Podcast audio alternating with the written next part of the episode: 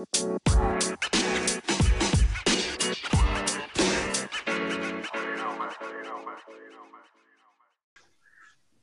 democracia la podemos considerar como uno de los más grandes inventos a nivel social de la historia de la humanidad, aunque para muchos es el peor de los males, podríamos decir.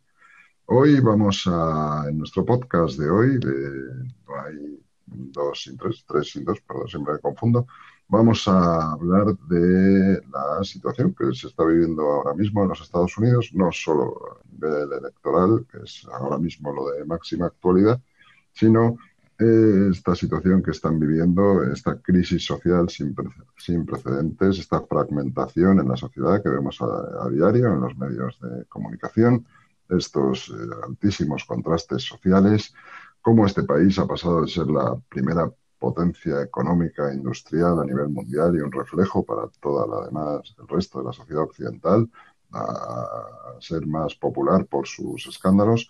Eh, hoy veremos cómo, cómo podrán sortear estos problemas raciales, cómo en un momento determinado podrán solucionar ese problema de esa enorme deuda externa y esa recesión económica a la que se verán abocados sin duda si esto sigue así. Para ello contamos, como siempre, con, eh, inexcusablemente, con nuestro gran, gran colaborador, el eh, profesor Javier Galán, y hoy tenemos también la colaboración de eh, Errol Putiña, filólogo, profesor, vive en Estados Unidos, es experto en relaciones internacionales y también es experto en política y sociedad norteamericana. Eh, muy buenas noches, amigos. Eh, Javier, ¿cómo estás? Buenas noches, doctor. Pues bien, bien, con muchas ganas de podcast, con muchas ganas de hablar con vosotros, que hacía ya un tiempo que no, que no nos reuníamos.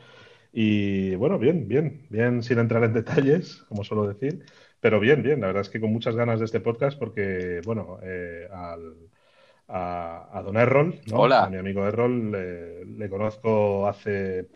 ¿Cuánto, Errol? Pues ya son 20 años, hombre. Ya son 20 años igual, ¿no? Son 20 y la verdad es que, bueno, es, un seguidor de, No hay tres sin dos. Y, bueno, cuando surgieron las elecciones, pues, pues fue nuestro fichaje estrella, que espero que se incorporen muchos más, porque es un gran orador también, eh, maneja perfectamente la lengua castellana, aun siendo de origen variado, porque la verdad es que su, vida da para, también su vida y la de su familia da para, otro podcast. Eh, pero bueno, de origen, de origen europeo y, emigrante, como tantos otros, eh, tras la Segunda Guerra Mundial, pues, eh, pues bueno, cayó en Canadá, luego Estados Unidos, en fin, tiene una historia apasionante, casado con una mujer española maravillosa.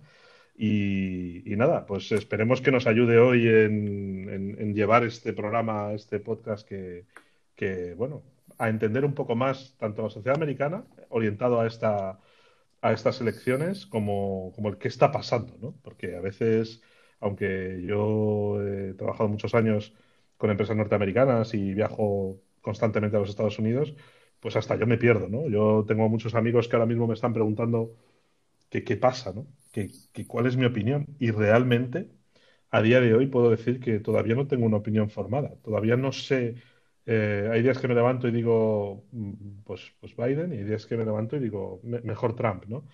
No lo sé, la verdad es que no lo sé y esperemos que Rol nos ayude a, salir de este, de este entuerto eh, en el que nos han metido sin, sin y, al final no deja de ser una, el país que mundo, ¿no? Buenas noches, Errol. Así que, sí, así que Errol. Hola, hola, ¿qué tal? Gracias por tenerme aquí. es un placer mío de, de estar aquí con vosotros y ya llevo muchos años con eh, Mario y Javi. Javi le conozco desde, como hemos dicho, hace 20 años y Mario, pues por ahí también, ¿no? Unos 18, más o menos. Y... Sí, sí, por ahí, por ahí, en Salamanca. Buen, buena, lo hemos pasado bien ahí, ¿eh? muchos días de fiesta. Y, sí, buenos jamones, eh, buenos jamones. Efectivamente, un, Sí, porque además en, aquella época, no, no, la vida española. creo recordar que estábamos haciendo una investigación allí de, bueno, de, las escuelas taurinas de, esa ciudad española y tal. Efectivamente. Y, ahí fue donde, bueno, nos hermanamos un poco y luego ya nos afectaron, por supuesto. Es una forma de decirlo. Casi nuestro, nuestro repudio de los tres al mundo taurino nos hizo unirnos. ¿no? tampoco hay, no, hay, por qué no decirlo. Nuestro, nuestras sensaciones totalmente adversas eh, nos hizo unirnos. Pero bueno, lo que nos ocupa hoy, tenemos varios podcasts que podríamos sacar de nuestras eh, vivencias. Pero, pero bueno, yo creo que lo que nos ocupa hoy es, es esto. Sí, sí. Los Estados Unidos. ha pasado eh, y por qué estamos así? ¿Qué, sí, pues. ¿Qué está pasando? Pues mira, yo tengo. ¿Qué, está pasando? Para los oyentes tampoco tengo una respuesta clara, clara, pero espero que, que tengáis una idea después de, que de oigáis todo esto. Em, de que cómo se siente un americano, o sea, un norteamericano como yo, eh, dentro de nuestro, sistema. Em, no, no, hay una, una razón concreta, sino son opiniones, ¿sabes? Eso es una opinión que vais a escuchar. Yo, mira, Errol, yo, yo, tengo una primera pregunta que creo que, que sería interesante para... para yo, yo, humildemente tengo una respuesta para ella, pero prefiero la tuya, que sería, perdón, que sería eh, tú, conoces bien a España y, su idiosincrasia y sus partidos y, su política eh, como experto en relaciones internacionales. Entonces, yo te pregunto, eh, ¿es, correcta esa idea que existe en España de asociar un poco, de, encontrar una similitud entre el Partido Demócrata con el, el, Partido Demócrata de los Estados Unidos con el con la izquierda española y el Partido Republicano con la derecha española, tipo el Partido Demócrata sería asimilable al Partido Socialista Obrero Español y el Partido Republicano sería asimilable al Partido Popular? ¿O es más, el Partido Republicano sería como Vox y el Partido Demócrata sería como el Partido Popular y realmente no existe la izquierda? Vale, en Estados Unidos la derecha, o sea, la, o sea, lo que conocemos como el Partido Republicano, yo, quería, yo creo que es más, más a la derecha como el Vox, ¿sabes? Más más tradicionales, digamos, en, los sentidos eh, económicos, obviamente más conservadores en el tema económico y obviamente más conservador con, los temas sociales, que personalmente no creo que un gobierno deba meterse en temas sociales. Eh, yo creo que eso debería ser la, voluntad del, pueblo y punto. O sea, no que un gobierno dicte lo que sí puedo hacer o lo que no puedo hacer, ¿vale? Eh, Ahora, los demócratas, por el momento, la fachada que veo yo hoy en día no es la fachada real. O sea, los demócratas han seguido un hilo que están por lo menos pretendiendo ser bastante de izquierdas, pero desde mi punto de vista no lo son. Eso es una fachada que han, que han ido adoptando para conseguir más votos, pero yo creo con, con el presidente ahora mismo que hemos elegido, el Biden, yo creo que va a ser más, más céntrico, como se diría, más central, eh, como, como Obama, quizás, tirando más al centro. Eh, no creo que vaya a ser una cosa súper radical a la izquierda como está deseando muchísima gente. Eh, los Estados Unidos no, no, en este, en este momento no tenemos esa capacidad de ser tan de izquierda, tan progres. No, no es tan dentro de nuestra cultura, digamos. Y, eh, claro, cuando hablas de, izquierda y derecha, eh, claro, en, España, siempre por, intentar que los, que nos escuchan intenten o entiendan un poco más la idiosincrasia, la realidad norteamericana. Eh, claro, nosotros siempre asimilamos, o bueno, se tiende a asimilar eh, la derecha con el patriotismo, eh, el liberalismo económico y, bueno, y una serie de valores, digamos, que van unidos al sentimiento de la derecha. Allí no, ¿verdad? Allí, allí digamos, el patriotismo es común entre los demócratas y los republicanos, todos sois patriotas, y el liberalismo es una sociedad más bien liberal en lo económico, hablo, tanto seas de izquierdas como de derecha. Izquierdas entre comillas y de derechas entre comillas. Seas demócrata o republicano, el sentimiento es más bien liberal, como bien has dicho, ¿no? De el Estado que no se meta en mi, en mi, en mi capacidad de generar dinero o de, o de mi vida, que no se me meta tanto. Y luego además eh, eh, tenemos ese componente de patriotismo que, da igual que seas republicano o demócrata, que la, bandera o el himno o, o el sentimiento te representa, ¿verdad? A ver, eso es más complicado, porque ahora mismo estamos pasando por una fase, y yo lo digo que es una fase porque normalmente Estados Unidos no, no es así, especialmente con el tema de, de los argumentos raciales. No sé cómo explicar eso bien, pero estamos teniendo, por lo menos en la fachada, como he dicho otra vez, la, la prensa y todo eso, están amplificando los problemas raciales que en realidad Estamos en el 2020, no estamos en el 1960. No, no podemos comparar y mucha gente sí quiere comparar esas dos épocas. Es imposible. Eh, hoy en día, vale, que hay racismo, donde no hay es la pregunta. Siempre habrá uno, dos, tres personas, cuatro personas, mil personas que realmente son racistas, pero a nivel eh, sistémico no tenemos, o sea, no, no, creo que tengamos, por lo menos lo que he vivido yo, los amigos que tengo, yo tengo amigos de todas las razas del planeta, como sabéis, eh, en Estados Unidos eh, somos una mezcla de, gente de todo el mundo, o sea, aquí hay todos los países del mundo viven aquí. Entonces, el tema de, de izquierdas que están intentando vender al público que, que, están, que estamos teniendo muchos problemas raciales está muy exagerado. Eh, enfocan en un, barrio o una ciudad o unas manzanas de una ciudad donde se ve un caos total. Y esto no es, no es lo que está pasando diario. Eh, en cualquier ciudad en Estados Unidos tú vas y, es súper pacífico. Es, es, es un, la gente vive, el comercio funciona. Eh, blancos trabajan con negros, con gente de hispano, hispanoparlantes, con gente del Medio Oriente, asiáticos, de todo el mundo. O sea que que eso es lo que está, está viendo en el mundo, no, no está pasando de verdad. Es, es, está pasando, pero son momentos. Claro, pero yo aquí a lo mejor, aquí, eh, este era uno de los puntos ¿no? de, la, de la introducción del programa.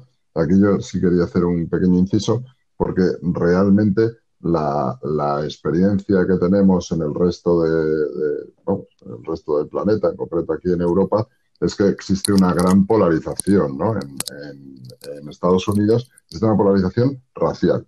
O sea, están eh, las etnias eh, diferentes que hay en el país, que parece que, y sobre todo la bueno, pues los afroamericanos, que no sé, ¿no? Que parece que están siendo como, vamos, que están siendo violentados incluso por la policía, ¿no? Y me gusta mucho además que aclares eso, ¿no? Que a nivel institucional, a nivel sistémico, es un país igualitario, es, es un país que las leyes se hacen para todo el mundo y no se discrimina en ese sentido. Lo que pasa es que sí es verdad que luego, bueno, las estadísticas son las que son, ¿no? Que la mayor parte de la población encarcelada sea afroamericana o...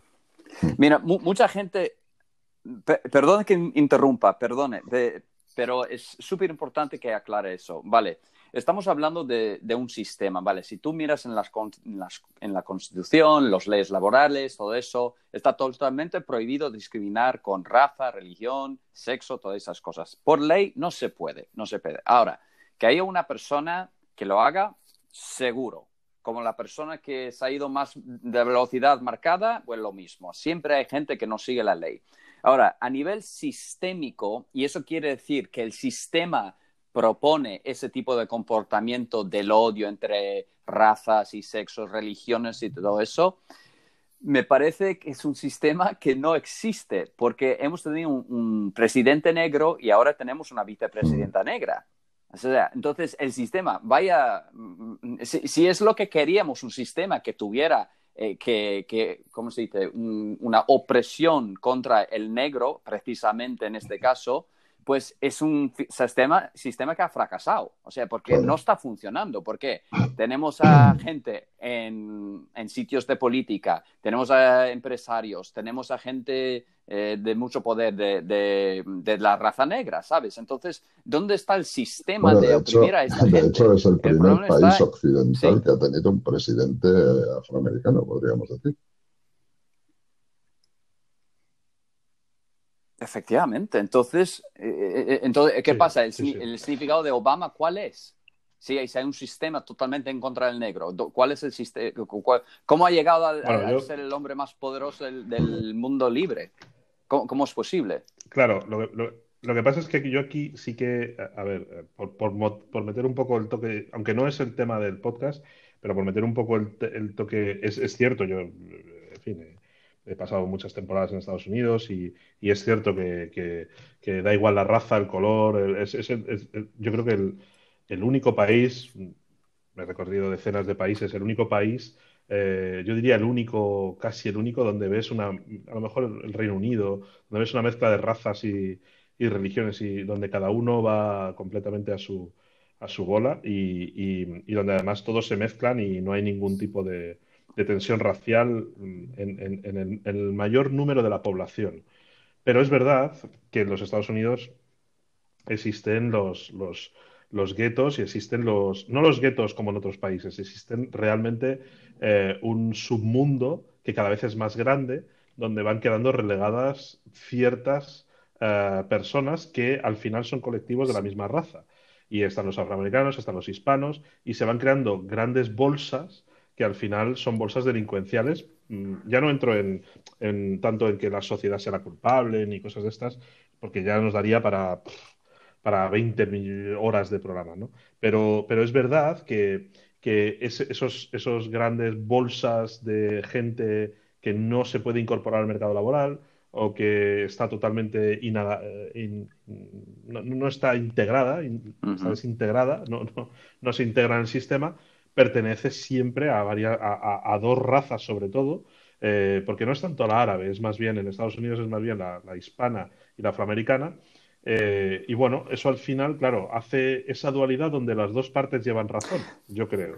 Donde por una parte está el que dice, yo tengo amigos afroamericanos, mi presidente fue afroamericano, y mi primo es afroamericano y no tengo ningún problema, no, es que no tenga ningún problema, es que ni me fijo, es que nos fijamos más en España que en los Estados Unidos y eso es cierto. Allí no hay ningún tipo de, hay, hay, hay de hecho, eh, ha habido alguna, algún programa de televisión que ha hecho que ha hecho eh, preguntas por la calle y realmente no sabían decir si sus vecinos eran afroamericanos, hispanos o blancos, no lo sabían, no se acordaban, sabían los nombres de ellos, pero realmente no se acuerdan si era de una raza o otra, da igual, ¿no? Eso aquí no pasaría, aquí sería el negro, ¿no? El negro o el, o el, panchito, ¿no? Somos así, ¿no? Y, a lo mejor es tu amigo, ¿eh? Pero no, pero no es, eh, a lo mejor no es despreciativo, pero sí que nos fijamos en eso. Allí ya no se fijan en eso. Muy poco. Pero es verdad, por otra parte, pero es verdad, por otra parte, que hay grandes masas de la población que se están quedando fuera del sistema. Y pertenecen a dos grandes. Eh, ya no entro, es que entrar en esto sería infinito pero eso es una realidad. Hay, grandes masas afroamericanas y grandes masas hispanas. Sí, pero cuando...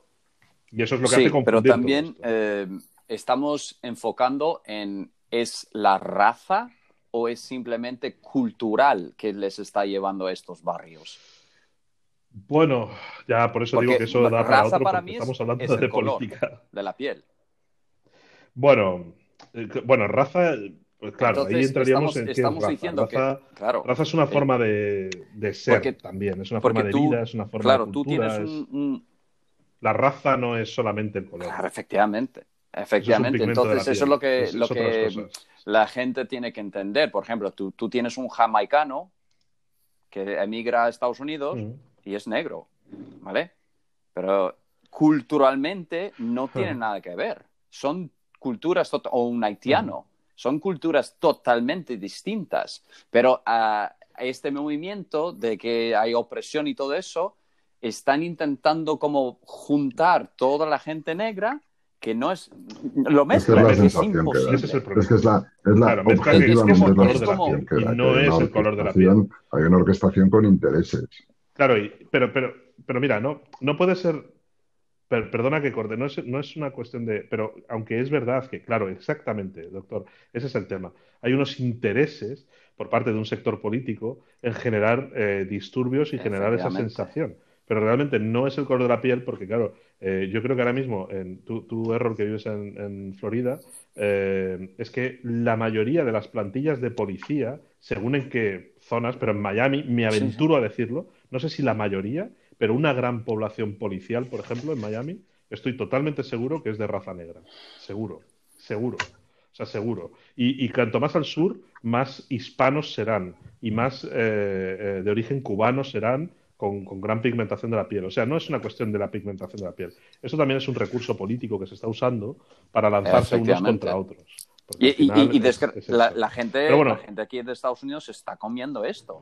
O sea, se están creyendo eso. Eso es un gran problema. Bueno, somos así. El, ciudadano al final somos, somos así. Pero bueno, yo, yo por reconducir un poco el, asunto de la política, eh, tengo un par de, un par de, tengo, tengo un, texto que leer, pero que lo voy a hacer después. Y, sí que tengo que hacer una pregunta que es que, a mí me parece la más, bueno, no, no, la más indicada, pero ahora mismo, por, reconducirlo un poco, por ir un poco al origen, eh, que me gustaría hacerte, Errol, es saber tu opinión sobre cómo narices llega un país a elegir a un tío como eh, Trump, como presidente de los Estados Unidos. O sea, ¿en qué momento toda una sociedad se ve? Eh, hay, que, hay, que, recordar que aunque fuera con muchos trucos y muchos tretas legales, eh, Hitler, siempre se dice esto, aunque no es exactamente así, pero Hitler fue elegido democráticamente, no es exactamente así, se preparó todo para que fuera elegido, pero como Trump, y no lo quiero por supuesto, comparar uno a otro, porque uno es un, presidente democrático, elegido democráticamente, y Hitler no lo fue, aunque la gente crea, o, los revisionistas, digan que, fue así. Eh, en qué momento se encuentra un país para que Trump sea su mejor opción? Desgraciadamente no era la mejor opción, era la, digamos, la única opción porque, sabes, el, tema de Hillary era tan corrupto y, el status quo se llevaba a un nivel impresionante, o sea que no había ningún cambio. Ahora, yo personalmente, yo no, voté a Trump y no voté a Hillary, ¿sabes? Yo voto tercer, otro partido.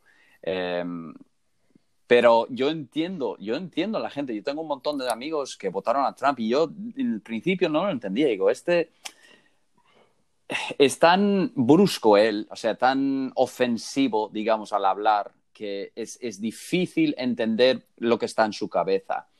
Pero si miramos lo que, lo que ha hecho durante estos cuatro años, vale, con el tema de la inmigración, hemos tenido eh, menos inmigración ilegal. Ahora, hemos tenido menos impuestos, se ha metido menos dentro de las guerras, o sea que no ha ampliado el tema de las guerras.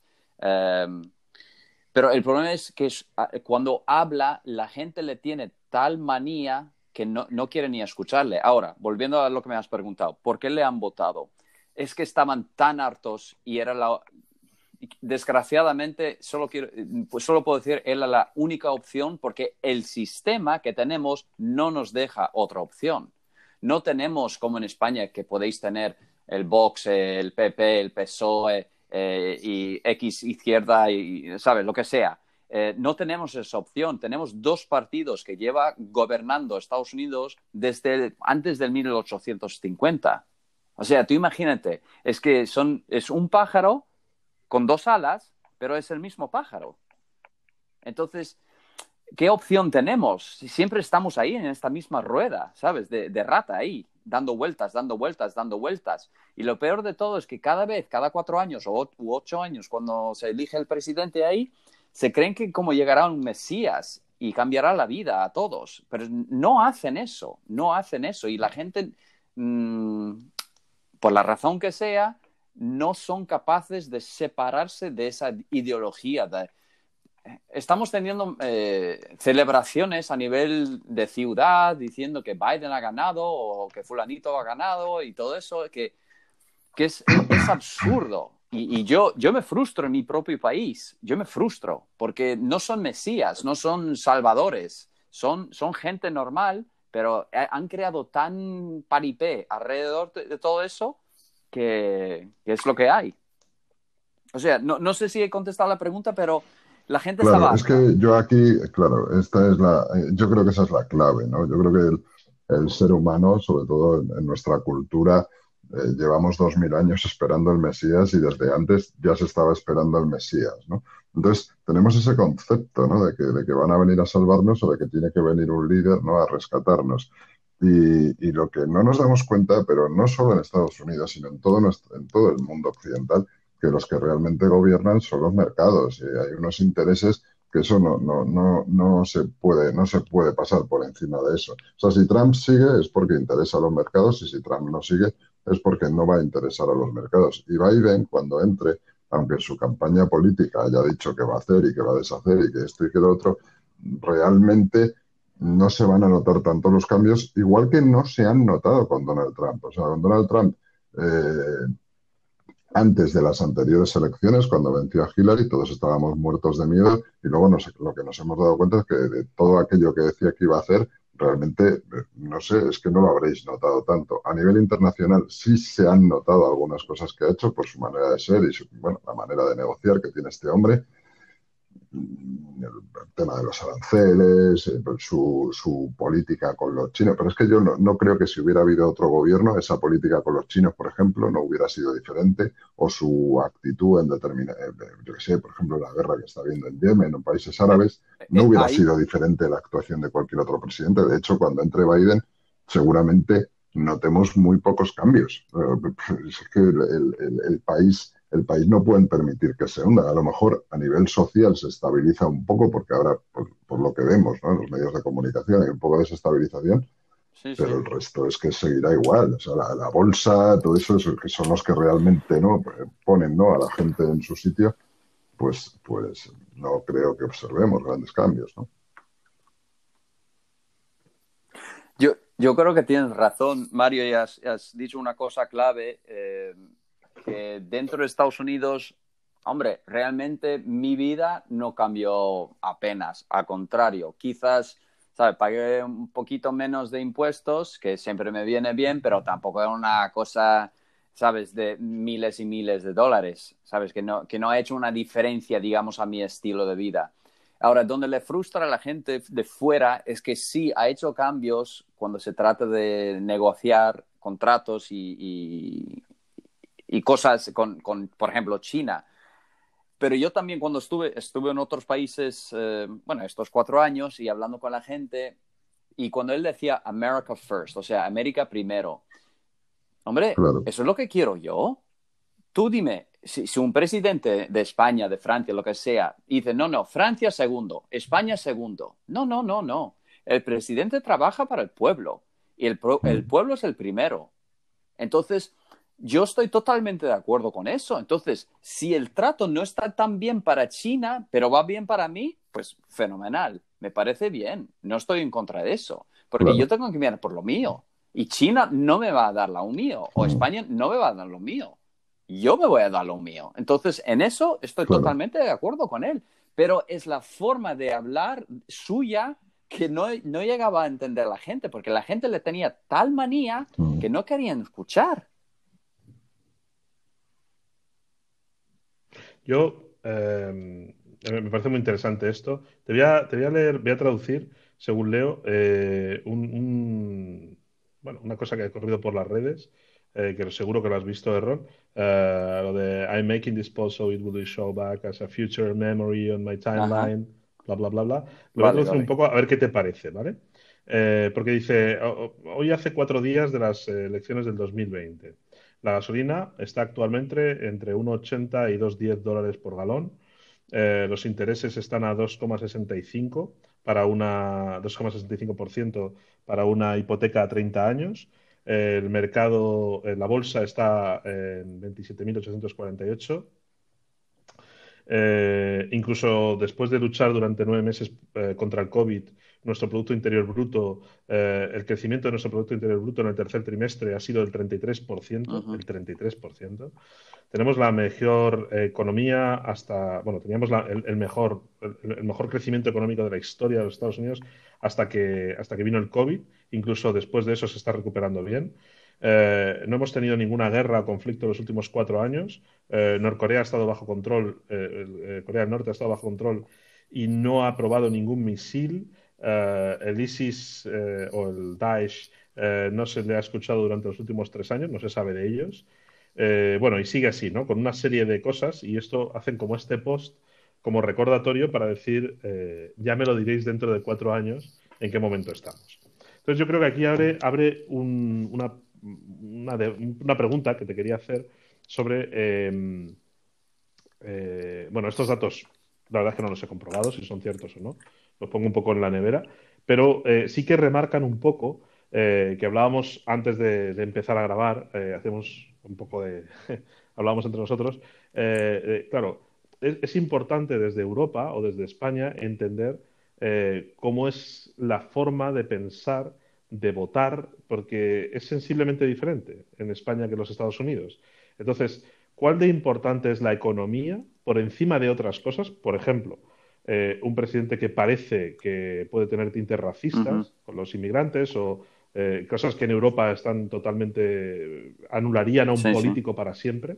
Eh, y allí Bush, perdón, Bush, oh, perdón, Trump lo dice abiertamente y no y parece que no le cuesta electoralmente o le costado las elecciones, pero durante estos últimos años. Entonces, ¿cuál de importante es la economía? Porque si ves este post al final, que he traducido un poco, es todo economía, es todo economía pura y dura. Entonces, ¿cuál de importante es para vosotros la economía por encima incluso de otras eh, opciones eh, sociales o culturales o esto? ¿Cómo de importante es? Eh, Súper importante. La mayoría de la gente vota con su bolsillo. eso, eso lo digo. Y el que no, porque, porque no tiene dinero, ¿sabes? Es, así de fácil.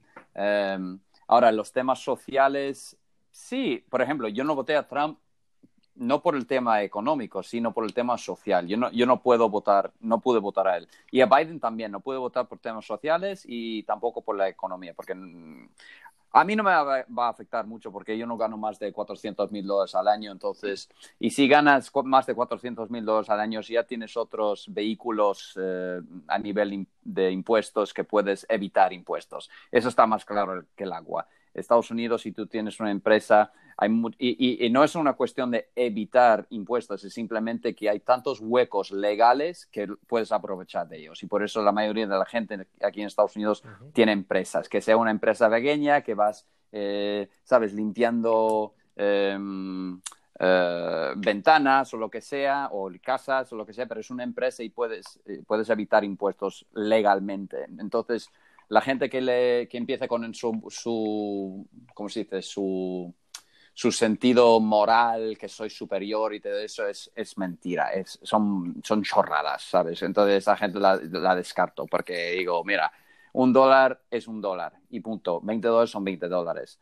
Em, Aquí vendría el, show me the money. Entonces, eso. Y, y además, dentro de lo que cabe Estados Unidos a nivel social, nos llevamos muy bien. O sea, yo puedo tener a un hindú trabajando, a una persona negra, a una persona hispana, lo que sea, y hay buen rollo. O sea, eso no es el, desde mi punto de vista. Ahora, yo soy una persona entre muchas y yo veo el mundo así. Entonces, no puedo, a lo mejor, eh, otra persona ha tenido otra experiencia, claro, entonces sus experiencias valen también, pero eso es desde mi punto de vista. Em, una cosa que desgraciadamente no menciona ese, ese, ese post que acabas de traducir, Javi, es um, el tema de imprimir el dinero. Um, sí, la economía está, entre comillas, recuperándose, pero al coste de que hemos imprimido, impreso 4 mil billones de dólares. O sea, no millones, 4 mil billones, perdón, 4 billones de dólares hemos impreso. Sí, bueno, traducido para nosotros serían 4.000 millones. Serían 400 millones. Claro, 400 mil millones. Una diferencia ahí. Sí. 400 mil millones. vale, eso. Entonces, eh, eso habrá eh, eh, tendrá un coste en algún momento. Entonces, el problema es que en el 2007-8 imprimimos 800 ¿cuánto sería? 8 mil millones, mil millones imprimimos, ¿vale? Y entonces pensábamos que iba a haber inflación y no hubo nada, apenas, nada, normal, el coste de vida. Entonces, estamos haciendo, lo hemos vuelto a hacer, pero el, o sea, cuatro veces más. Entonces, yo tengo amigos, gracias a mi negocio que tengo, que que son gente que mueve dinero. O sea, no estamos hablando de un millón de dólares, dos dólares, ¿sabes? Son cientos de millones de dólares que mueven. Entonces, eh, yo he hablado con esta gente, con este tema, y ellos creen que va a llegar un nivel de imprimir dinero hasta que lleguemos a, a, 500 mil millones de dólares. Y en ese momento habrá como un, como un videojuego que se, se vuelve a, a, ¿cómo se dice? Vuelve a, a reiniciar. Y ya está. ¿Por qué? Porque tenemos el ejército más poderoso del mundo. ¿Quién va, quién va a reclamar una deuda con nosotros? Pues nadie, ¿eh? ni China ni nadie. Ya. Entonces, ese es un problema también, porque estamos Pues- encadenados y exportamos la deuda y Trump no es tonto, él sabe, él es empresario, él sabe exactamente cómo funciona nuestra economía. Entonces, estamos encadenados con todo el mundo y nosotros somos los que manda. Claro, lo que pasa es que, Es así. claro, lo que pasa es, Es que, así.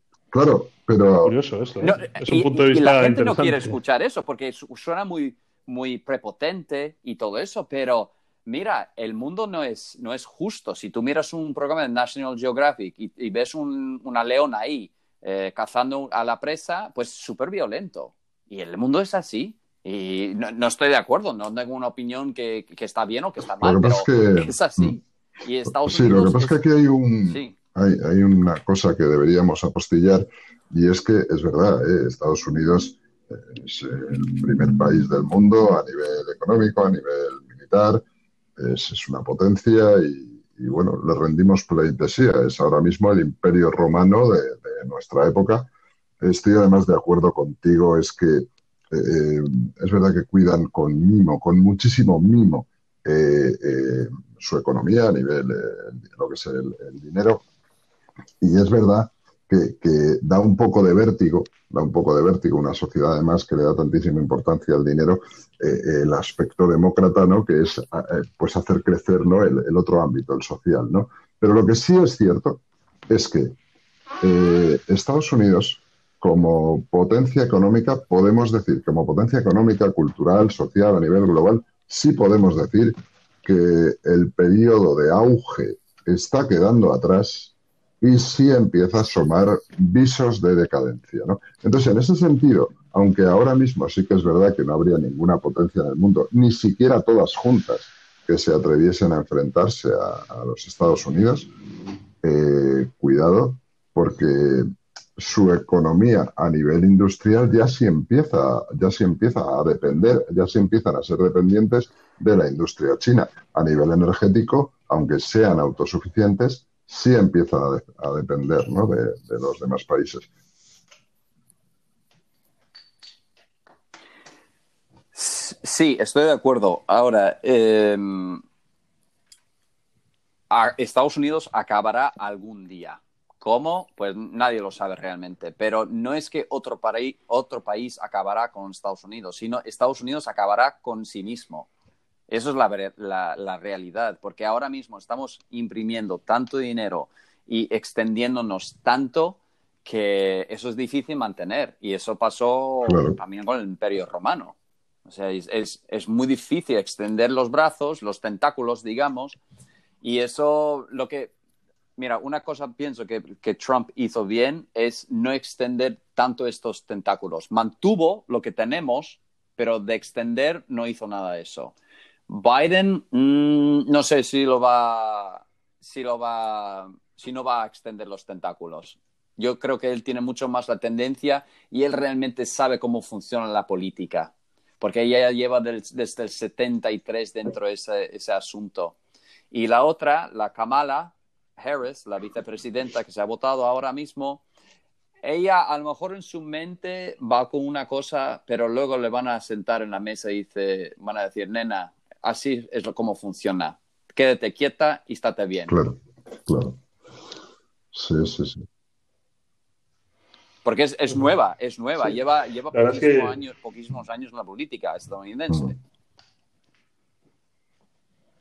Mm. Sí, bueno, ella, ella la verdad es que es un papel bastante eh, controvertido, ¿no? Es, un, es una figura que, que de, eh, no sé, está como, parece que su color de piel la bala, ¿no? Es, es como que representa eh, un montón de valores que realmente no, bueno, no se sabe, ¿no? Sí, tiene que demostrar. Sí, la pregunta, ¿por qué? ¿Por qué? ¿Qué más da? Es una persona, si es competente, es competente. Esos son, Bueno, pero tú sabes que, pero tú sabes que esto es. Mira, yo os voy a leer una cosa y a ver qué, a ver qué Vale. opináis. ¿Vale? Esto es otro post que he encontrado por ahí que me parece interesante y lo he, lo he guardado para esta ocasión. Esto lo posteó una, una amiga en su, en su Facebook y bueno, eh, a ver, a ver qué os parece. Mira, eh, acabo de ver que Kamala Harris, la nueva vicepresidenta de los Estados Unidos, tiene puesto en su biografía de Twitter See Her, en clara señal de apoyo a las políticas de identidad de género. que poco importan los techos de cristal cuando quienes los rompen están denodadamente en contra de las mujeres. Por otra parte, Kamala Harris, además de ser ultraliberal, ha propiciado y apoyado medidas racistas, entre otras cuestiones execrables. Utilizan el tema de la identidad de género como blanqueamiento de sus políticas porque saben que parte de la sociedad las considera progresistas. Obviamente, Kamala y compañía saben que no tienen nada de progresista, como ninguno de sus propuestas. Apoyan las leyes y políticas de identidad. Entiendes de identidad de género, ¿verdad, Errol? Porque es agenda queer, es decir, neoliberal. Ya ven ustedes, los woke de allí y los posmos de aquí van vanagloriándose porque una mujer negra sea la vicepresidenta de Estados Unidos. Aquí viene lo importante. Una mujer negra con un proyecto sexista, racista y profundamente clasista. Y no se nos olvide, belicista. Pero claro, ha roto el techo de cristal. Bueno, esto es algo que hemos hablado en. He hablado yo con algunos amigos, eh, con esta amiga, eh, sobre el tema de eh, que, claro, ¿vale todo porque sea una mujer y sea afroamericana? Ya, ya es progresista y, ya es como muy de izquierdas? Pues, como he dicho, mira, ¿Es, imagen, o es, verdad? Quiero decir, yo, desde mi punto de vista, vale, es una mujer, perfecto. Es negra, perfecto pero ¿qué más da? A la hora de la verdad tiene que cumplir con su trabajo. Entonces, si la gente solo se enfoca en estas dos cosas o tres cosas, no, no se están enterando por qué esta persona realmente está allí. Que ella misma, que ella misma potencia, que ella misma está potenciando en sus redes sociales. Sí, yo creo que es más imagen eso. Yo, yo creo, ya una vez que está dentro, parece que ha sido como parece que ha sido como que han hecho el paquete. Sí, sí desde luego, eh, desde luego. Sí, claro. Hombre, tienes que. Eh, eh, la, han añadido por cuota, porque así ya hay, es negra, mujer, solo le faltaría ser judía. Y entonces sí, ya o lo que sea, o musulmana. cubriría todos los aspectos. O musulmana, son, sí. Son absurdidades, ¿sabes? Porque, mira, por ejemplo, este año yo sí he votado una mujer, Joe Jorgensen, es del, de la, del partido Libertario, ¿se dice? libertario. Libertario. Libertario. Libertarian. Sí, aquí también tenemos uno. Libertario. Libertario. Y es una mujer, pero yo... Sí, pero yo, yo, no la, yo no voté a esta mujer ¿Ah, porque es mujer, yo la voté porque es una señora competente, hombre, que tiene las habilidades, está más cualificada que cualquiera, ¿sabes? Por eso la he votado. Tú eres de los cuatro, tú eres de los cuatro personas en los Estados Unidos que votan partido. Creo que, hemos, creo que hemos sido quizás el 1 o 1,5%. 1,5, bueno, poco a poco. Sí, algo así. Poco a poco, hombre. Poco, a poco. Págate algo. Pero quiero decir, eso, eso es de, poco. A ver, a ver si para identificar por qué es mujer o por qué es negra o mm. por qué es, eh, ¿sabes? Alta o baja o gorda o flaca. Es, es absurdo. Es, es totalmente absurdo. Y, bueno, es totalmente absurdo. O sea, está fuera de lugar, pero es verdad que cuando montan una elección. Sí, desde luego, claro, porque. ¿Verdad? que, montan el paquete que te sea amable. El paquete que te va a ser amable el votar. Tú vas al corte inglés y, ves los perfumes. Pues el perfume este, el jabón este, eh, eh, la lima esta. ah, es el pack completo. Pues eso me gusta. ¿Sabes? Ah, y me vale más barato. ¿Sabes? Entonces es, es es una absurdidad, son, son tonterías. Yo, yo, por eso, a lo mejor por eso no he votado a ellos. Yo, sinceramente, no, no puedo identificar con ese, con ese tipo de, de político. Oye, y, eh, perdona, Javi. Y una, una pregunta, Errol. Eh, Javi, una eh, cosa quería yo, antes de irnos a otro de punto, la población, quería yo hacer una pequeña aportación sobre esto, porque a mí me, la sensación que me da viéndolo desde fuera, yo, yo me considero eh, eh, una persona totalmente a sistema. no, es verdad, eh, no, no, suelo ir a votar, me, me, gusta, me gusta seguirlo y tal, pero es verdad que no, no, no me gusta ir a votar porque no, no comulgo con nadie.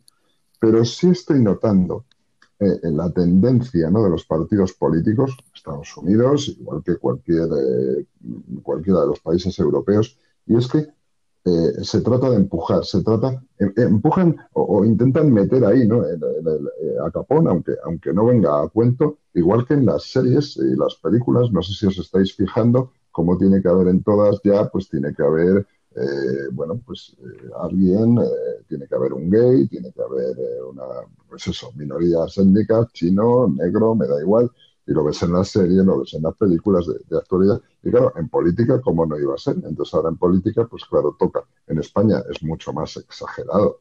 En España ves, ves el, nuestro Congreso y, efectivamente, ¿no? Eso llega a parecer un circo de, tan variado que lo intentan hacer, ¿no?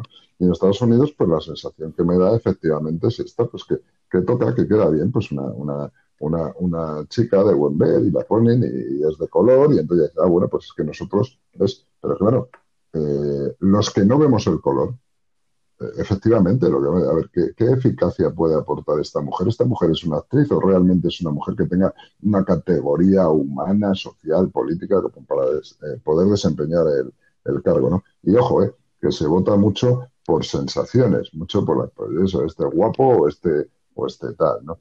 Claro, y en cuanto a lo de que si es racista, clasista o vericista y tal, no sé de dónde sacará, bueno, no, no, no sé de dónde vendrá esta, esta información, ¿no? Eh, pero lo que sí está claro es que somos, vamos, somos, somos, bueno, nosotros no, porque somos un medio bastante independiente, ¿no? Pero todos los medios de comunicación hoy en día que están claramente posicionados, ¿no? Hacia un sitio o hacia otro, pues ¿qué van a decir? ¿No? Pues le van a poner todas las etiquetas que puedan, que si es racista, que si es belicista, que si nos va a llevar a... Mira, os voy a poner un caso, además de un debate que tengo en, otro ámbito, en otro foro en el que también estoy participando, y es el lobby judío.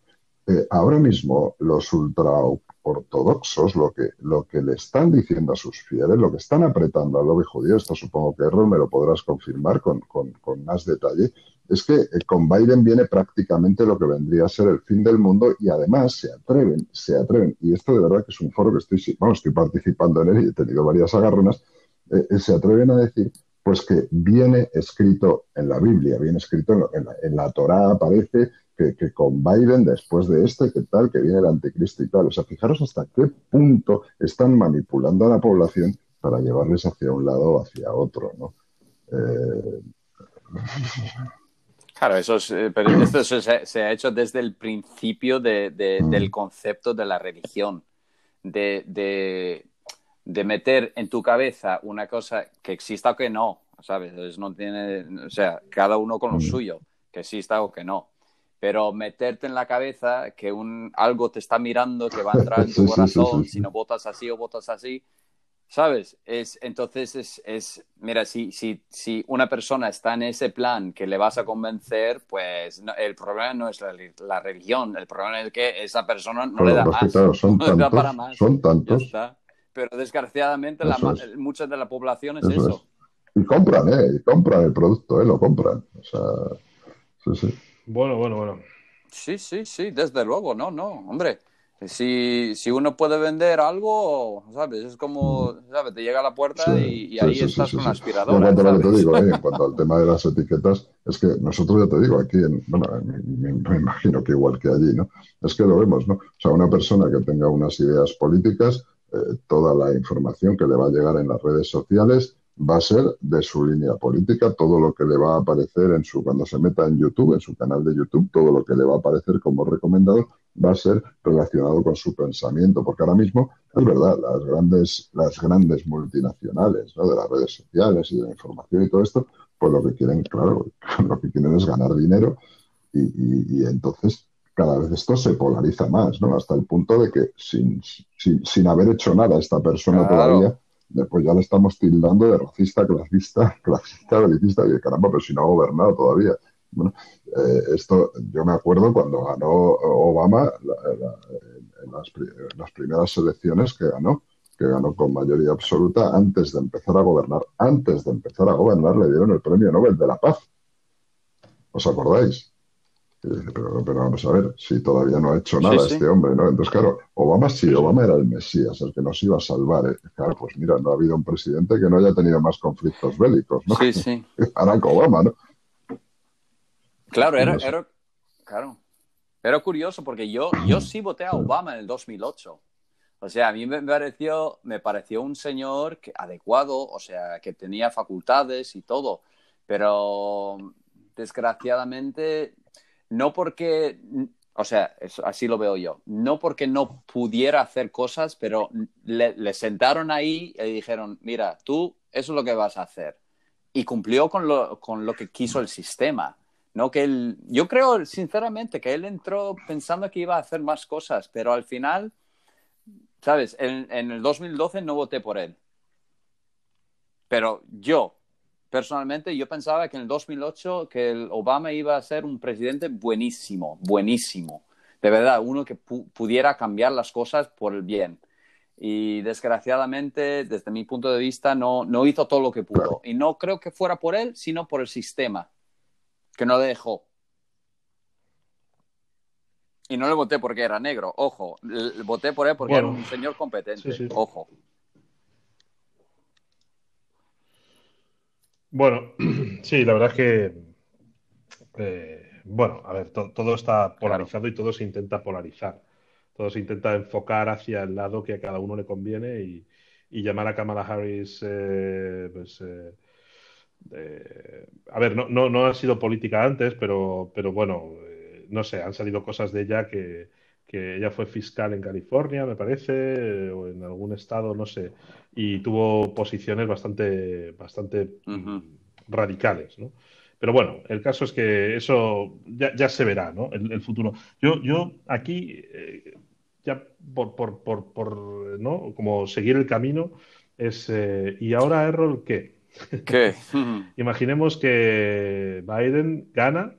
eh, Sí, bueno, pero que quedan los tribunales todavía, las, eh, quedan los tribunales, que, Claro, que puede claro, pasar hombre, cualquier eh, cosa, ¿eh? Pero bueno. Pero, pero, pero vamos a hacer ese el, el what if, ¿no? Vamos Pues, a hacer el- la hipótesis. Lo- de que gana. Vamos a Y- seguir el, y entonces, vamos a seguir el status ¿Cómo lo ves tú? Pero lo que me preocupa a mí es que por la edad de Biden, como es, es mayor, o sea, en esas edades ya, ya son cosas Es que, que es muy mayor, las ¿eh? facultades, Es que- yo, per- perdona que haga aquí, Sí. Sí, perdona que aquí haga un pequeño inciso. Eh, todo- todos tenemos eh, algún familiar, eh, o, bueno, o conocemos amigos que los tienen o lo que sea, eh, algún familiar mayor. Y, y esto es una reflexión que a lo mejor es políticamente incorrecta, pero como no hay tres sin dos, pues es nuestro, puedo hacer las reflexiones que quiera. Yo digo, cuando veo a un chaval de 15 años o a mi hijo de 10, a mi hijo mayor de 10 opinar sobre algo que ha visto en la tele o le han dicho en el colegio, su opinión es la de un niño de 10 años. Cuando veo a una persona mayor, muy mayor, opinar, es una persona, es- hay, que tomarlo como una opinión de una persona de 80 años, ¿no? Que, que al final mm, las facultades mentales pues son las que son, a los 10 y a los 80. Y yo ojalá llegue a los 80 y ojalá tenga eh, las opiniones. Y luego, pues es que mi primo o mi padre es súper, está súper bien. Pues estupendo, es tu padre, ¿no? Pero lo normal es que la gente tenga cierta, ¿no? Eso de, son cosas de viejo o, ostras, es que, bueno, ya sabes, es que con la edad, Sí, sí. esa- esas frases las hemos oído todos. Entonces, ostras, es que Biden es muy mayor, es que tiene pero- casi 80 años. Claro, Es que me parece una persona muy mayor para hacerse presente y la exigencia física y mental que tiene gobernar un país como los Estados Unidos, que seguramente ni duermas ni muchos días comas. no, es que claro, no- no claro. puedes. No sé, yo, yo quiero creer ¿eh? que Pero es una exigencia brutal. La, la gente, Es un desgaste- la gente, o sea, como tú has, has dicho antes, que no, no quería que sonara como sexista, ah, perdón, como de, no sexista, de edad, Creo que no ¿cómo hay, se no hay una eso? palabra. De No hay una palabra. eda- ed- Eh, edadista. No sé, Bueno, juzgar por edades. no hay una palabra por porque nadie se ha metido con los ancianos como Total. yo. Nadie, nadie se Claro, busca la ruina como yo al decir esa eh, opinión. No, no es eso. Simplemente es como si yo, ¿sabes? No, no quiero un camionero de 80, de, de 80 años, ¿sabes? Para, para manejar un camión en el- la Ajá. M30 pf, a, a- a las 5 de la tarde o a las 6 de la tarde eh, es un caos, ¿sabes? Eh, Yo quiero una persona que esté, que esté bien de facultades. Él puede estar bien para estar con sus nietos, sus- su, su mujer, sus hijos, pero para gobernar un país me, me parece correr un peligro, ¿vale? Y yo entiendo que también tiene a personas alrededor que son su, ¿cómo se dice? Un gabinete eh, para, para hacerle, para ayudarle a tomar decisiones, pero al final al cabo él, él está al timón. Entonces yo quiero una persona. Ahora, si se muere él, esta Kamala no, no sé cómo va a funcionar. O sea, no, no me sé suficiente de ella como persona, como facultades. La verdad que no, no sé mucho de ella. Entonces me quedo un poco reservado en sentido que mm, ya veremos lo que pasa. aquí me gustaría Espero hacer que una, todo pase una bien, pequeña ojalá. puntualización. Y, a mí me, gusta mucho en todos nuestros podcasts remitiros al cine, ¿no? alguna buena película sobre, sobre el tema y sobre el tema de la política. La verdad es que hemos visto tantas maravillas. Pero vamos, en concreto, sobre esto que estás diciendo, Errol, del tema de gobernar, de quién gobierna y tal. Una película fantástica de los años 70, protagonizada por Robert Redford, que se llama El Candidato. Y acordar, no sé si la habéis visto, de verdad, si no la habéis visto, es de obligado, visionado. Y hay un momento en el que, bueno, es una campaña política, él, gana la campaña política, y hay un momento en el que con sus asesores, el día de celebración de haber ganado las elecciones, mira al asesor principal y le dice, ¿y ahora qué? Entonces, yo creo que yo creo que Biden ahora mismo estará reunido diciéndole a sus consejeros de bueno, ahora qué hacemos, Yo creo que este hombre sí es capaz de, sí, sí es capaz de ponerse delante del micrófono ya, ya hace bastante, tenga 70, 80 o los que tenga, porque mientras aguante de pie lo que dirás, lo que hará será, vamos, aquí en España lo vemos claramente, es un presidente mucho más joven, cómo sale delante de los medios con una hoja de papel a responder preguntas que le han enviado previamente por correo electrónico. Entonces, el ponernos en, no, este hombre, no, no, no, no olvidaros, olvidaros que esto no, bueno, ya os digo, ¿eh? yo es la sensación que tengo, ojalá me equivoque, pero vamos, que el presidente pues es uno más y es la cara, no es la cara de, de tal, pero los que gobiernan están detrás y son los que más o menos están por ahí moviendo los hilos. Sí, sí, los hilos, las fichas y todo. Yo, yo no me resisto a, mencionar, aunque suene fatal, eh, a mencionar un meme que vi el otro día de, eh, Trump y Biden. Eh, y esto es fatal, ¿no? Pero, pero es que me, hizo mucha gracia, pero, pero me parece que detrás, como hay, hay algunos, hay, algunos chistes, que detrás llevan un sentido muy, muy brutal, ¿no? Y era en la elección de, eh, Trump, cuando ganó Trump hace cuatro años, eh, se les ve a, Trump y a Biden eh, saludándose, porque Biden era el, vicepresidente de Obama. Y, se les ve saludándose, ¿no? Y se ve a dos personas muy mayores. Sí, sí. Esto estamos hablando hace cuatro años. ¿vale? Entonces la foto es los dos dándose la mano en, allí en el Capitolio, ¿no? Donde hacen el, acto de, la posesión del presidente de Estados Unidos y se les ve a los dos saludándose y eh, arriba ponía un texto que ponía eh, te he dejado los empapadores en el primer cajón de la mesilla. me vais a perdonar, pero me pareció fantástico, ¿no? Al final, eh, es que son dos personas, o sea, no tengo nada en contra de la edad, yo soy la persona mayor, y, no tengo nada en contra de la edad. Simplemente es que la edad es, pues como la juventud es un defecto que se cura con la edad, pues la edad es la que es, ¿no? Entonces, yo tengo mis dudas, ¿no? Tengo mis dudas de, que con 77 años, que he leído ahora, eh, que tiene, eh, ostras, me parece, me parece, porque es un cargo muy exigente. A mí me parece que la gente cuando dice, no, le cambiaría esto, tú no se lo cambiarías ni una semana. Te pasas una semana de presidente de Estados Unidos y te quieres volver a tu, farmacia o a tu bar o a tu oficina. Vamos, yo, yo no se lo cambiaría ni loco, pero ni loco, ¿eh? Porque eso es un desgaste, eh, tiene que ser un desgaste. Eh, yo, yo, me acuerdo de Obama. Te pasa factura. Cuando la primera elección.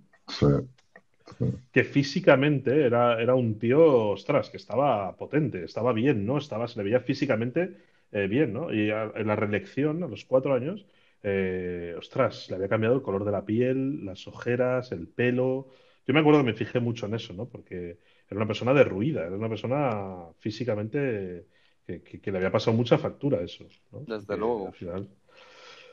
Al final, dirigir, un, dirigir el mundo no tiene que ser. Entonces, error, y si os parece un poco como conclusión, que esto dará para. Lo dividiremos En, en, varios podcasts, seguro. Eh, Errol, ¿cómo, ves económicamente y, cómo económicamente y también em, internacionalmente, cómo ves el cambio? ¿Cómo ves a Biden como presidente? Va a ser, o sea, o sea, lo que es cara al público va a ser mucho más suave. Eh, no va a haber tanto escándalo como, como con Trump. Y, podemos, yo creo que cualquiera puede adivinar eso.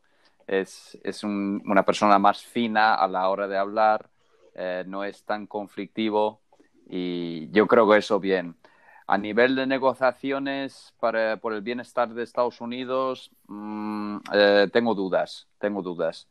A nivel de ser mejor para el resto del mundo, mm, quizás, quizás, ya veremos. Um, y eso. No sé si me he explicado, pero.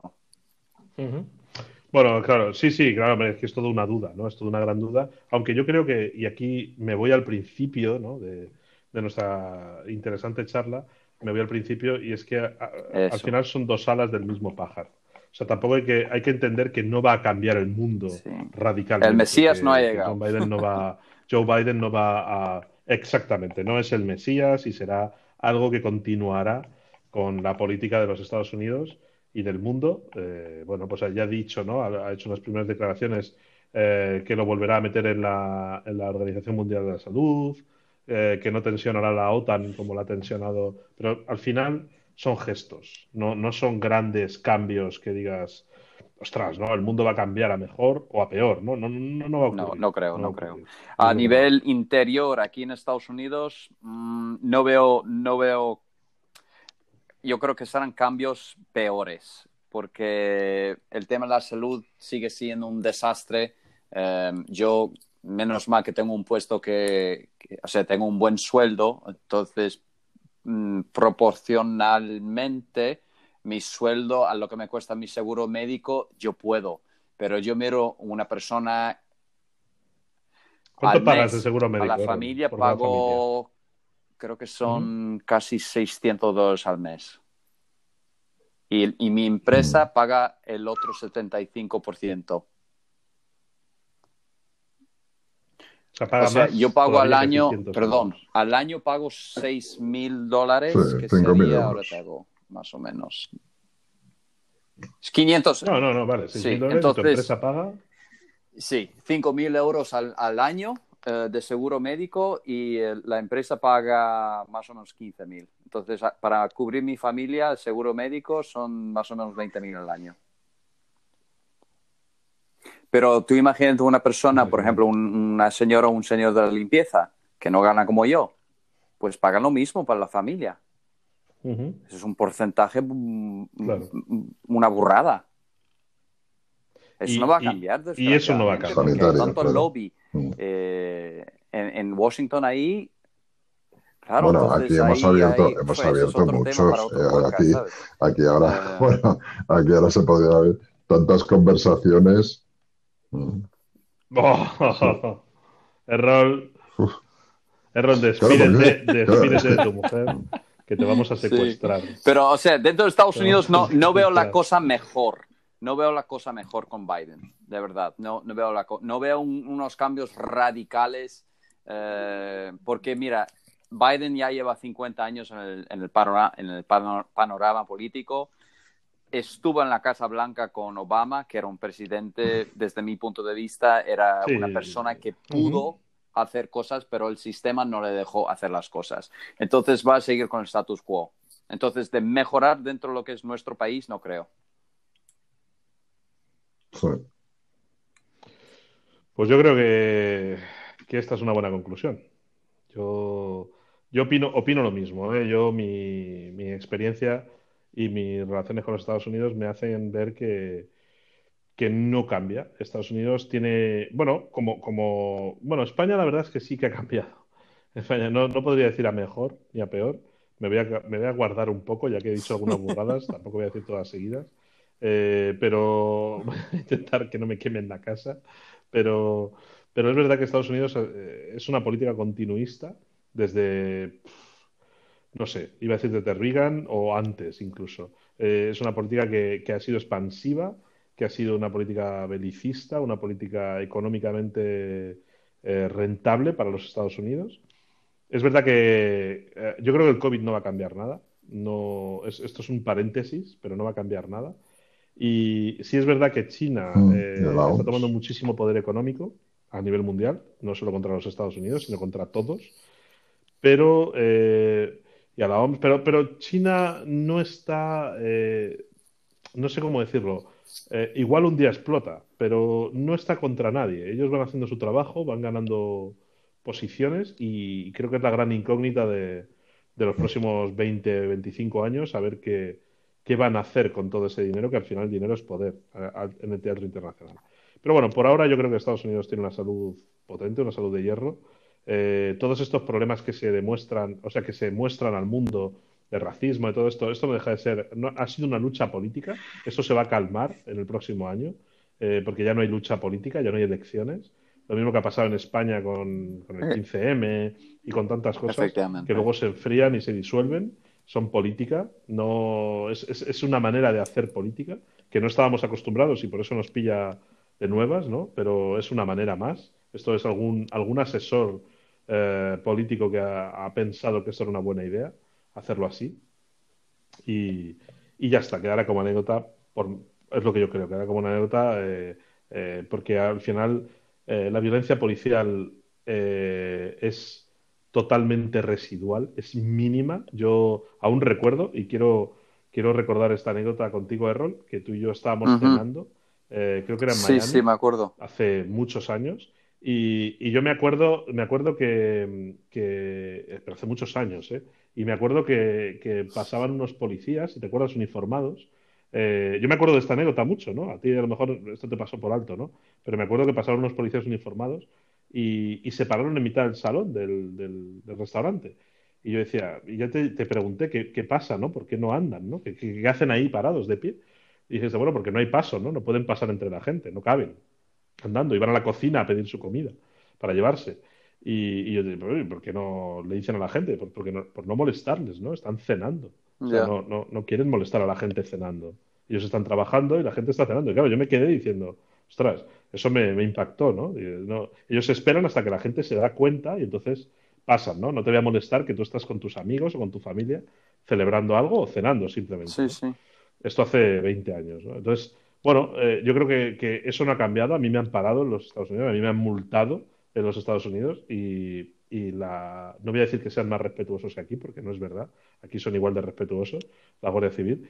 Eh, te multa, pero con respeto. Pero, pero allí me han tratado, a mí siempre me han tratado magníficamente. No he tenido ningún problema con la policía. Ni, y, he hecho a veces, bueno, hace 20 años no era como ahora, ¿no? Entonces eh, he hecho algunas cosas que no, no me siento orgulloso de ellas, pero, pero no he tenido ningún, ningún, problema, ni nadie que yo conozca, ¿no? Pues, igual que en España, tampoco nadie sí. que yo conozca ha tenido ningún problema con la policía. Entonces, creo que va más bien de ah, en qué sector de la población está claro, claro. Y, y, y, qué valores tiene. Yo creo también para, hay que... Para meterte en problemas o sea, o no, después de 20 años, yo sí que tengo mis problemas con, el, con, la policía, ¿sabes? Como has dicho tú, hace 20 años, 30 años, bueno, eso es parte de la vida, ¿no? Pero uh -huh. eh, ahora que soy, uh -huh. o sea, que tengo más edad, puedo ver que el trabajo de un policía es enfrentarse con lo peor de, la peor, de, de lo peor todos los días, eso tiene que afectarte, uh -huh. ¿sabes? ¿Cómo vas a poner cara buena todo el rato? Hombre, que claro. tienes una persona escupiéndote, llamándote de todo, eh, tirándote, ¿sabes? Disparándote todo, pff, puñaladas. ¿Cómo vas a para otro debate, buena sí. cara al público toda la vida? Es imposible. Claro. Es que, es que claro, sí, claro, eso es otro debate, pero, oh, madre Totalmente. mía, madre mía. Pues doctor, eh, alguien doctor, despide. Yo creo que bueno, pues, eh, queridos amigos, escuchantes, eh, pues hemos tratado de, de, arrojar un poquito de luz desde nuestra perspectiva. Eh, estas, vamos, estas dos personas que, que, más han estado hablando en el podcast de hoy son, son grandes conocedores de la, de la realidad social estadounidense y han tratado de acercarnos un poquito a esa realidad. Hemos hablado pues de la su democracia, de la crisis social que, tienen, de esa fragmentación que estamos viviendo, esos contrastes. Nos hemos acercado bueno, pues a ver qué va a ser de, de, este país, de su auge, de su auge que parece que ya empieza, empieza a decaer, ese esplendor empieza a decaer, cómo van a sortear esos problemas raciales, esos problemas económicos, esos problemas industriales, esa inmigración masiva, qué va a pasar ahora, mm, cómo resolverán los tribunales. Bueno, pues con todo esto hemos estado hablando largo y tendido y ahora, bueno, a cada uno le toca sacar sus conclusiones. Quiero, bueno, una vez más despedirme de, de mi compañero, amigo, el profesor Javier Galán y, por supuesto, de, de esta, de esta compañía de lujo que hemos tenido hoy. Eh, Errol Putiña, eh, profesor, filólogo, experto en política y en sociedad norteamericana. Así que muchas gracias, Javier, bien hallado. Y, un abrazo también para, para ti, Errol, desde, un abrazo. desde aquí, desde España, Estados Unidos, y esperamos, bueno, espero, espero no, ya, ya hemos firmado un acuerdo. Siempre, siempre. Muy bien. Os echo de menos. A ver si nos juntamos a tomarnos esa cervecita. Por supuesto, y a hacer más podcasts para nuestros amigos. Y a todos los que nos siguen en los podcasts, pues eh, pedirles, pedirles disculpas por todo este tiempo que hemos estado un poco, un poco apartados de los medios. Ahora ya volvemos con más fuerza y nos vemos en, en siguientes podcasts tratando temas de actualidad que, que nos interesan a todos. Un saludo.